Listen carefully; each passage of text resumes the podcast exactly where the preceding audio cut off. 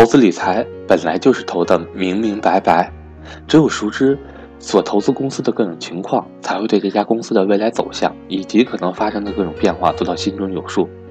对于投资这件事来说，明明白白的亏，比稀里糊涂的赚更有价值。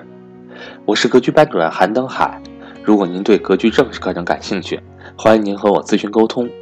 格局正式课程支持随报随学。我的手机和微信为幺三八幺零三二六四四二。有个朋友前两天聊天，过去呢投了两套房子，其实呢买的房子也是一线城市周边近郊的。然后呢和我聊投资，觉得非常有心得啊，特别兴奋。聊起来的时候口若悬河是吧？唾沫星子乱飞，买房的经验分享的非常好。然后呢，我就问他，我说你是判断出来过去十年的房地产这个大趋势了吗？判断出来大趋势，然后你去买的吗？他说并不是。我说那你依据什么买的呢？他讲的呢都是房子细节的地方。然后呢，我说那你认为你有投资房子的能力吗？他说当然有了。我就跟他交流，我说其实呢，你这属于是运气好。什么叫运气好呢？就是处在整个房地产大波浪上升的过程当中。你买呢，主要是借助了这个大趋势的运气。他说不是啊，你看呢，我分析的很有道理啊，这儿交通好啦，京津冀规划啦，等等等等，想了很多的分析房地产术方面的东西，并不是趋势方面的东西。然后呢，我就跟他交流，我说呢，那好，如果你认为你的投资房地产的能力特别强，你能在未来几年内。如果是别人买的房子都跌，但是你选的就涨，那说明你真有这个分析的能力。你能做到吗？他说我能，我有这样的能力。当聊到这儿的时候呢，我心里还是有一丝丝的隐忧的，一丝丝的担忧的。我想起了经常投资书里面说的一句话啊：明明白白的亏，比稀里糊涂的对要好。怎么解释呢？我前面几期讲过，各位，投资是靠天吃饭的，它跟大趋势、跟时机有关。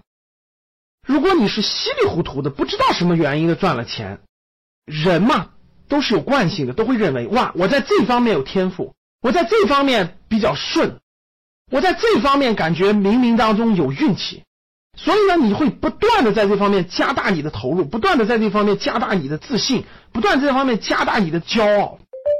日积月累，你就会觉得在这方面你是有天赋的，你是有运气的，你是有能力的。不断的加码，不断的加码，未来加到一定程度的时候，就极有可能出现一个大的跟头。明明白白的亏呢，我认为这个是方法，然后我去做了，结果我亏了。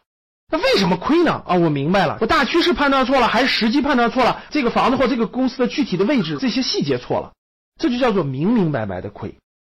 当你知道了明明白白的亏以后呢，就说明你探明了一条路，这条路不能碰，或者这个是个错误的，放弃它，去选择对的。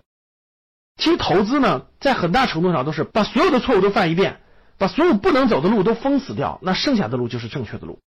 所以很多投资的书，包括投资的大家，其实都说过这一点啊。明明白白的亏，要比稀里糊涂的赚要好得多。回过头来，我们说。我们以股票市场为例，当你在牛市当中的时候，你会发现所有的规律都是对的。什么这分析那分析，趋势分析、技术分析、指数分析，什么甘蔗图分析，什么蜡烛图分析，好像什么都是对的。哎，你会觉得都是对的，在牛市当中。但是，一翻转市场趋势，一翻转到熊市的时候，你会发现很多都不灵了，各种各样的都不灵了。同样道理，在房地产大规模向上的时候，你就觉得怎么买都是对的。市区也是对的，郊区也是对的，地铁沿线是对的，没交通的也是对的，然后远郊区的也是对的，离着几十公里之外的也是对的。那一旦反转了呢？一旦反转了，可能这些都不灵了。比较危险的就是我们过去这个方向一直都是上升的，在未来调整的过程当中、震荡当中，甚至是大趋势发生一定的变化的当中，你还能不能选择出正确的资产？你还能不能赚到钱？当别人买的都跌的时候，只有你的是涨的，这才是真水平啊！所以，投资有风险，一定在投资上不能骄傲，不能过大心大，一定要谨慎、谨慎又谨慎。只有这样，才能在投资领域当中长久的生存下去。当你看到我所看到的世界，你将重新认识整个世界。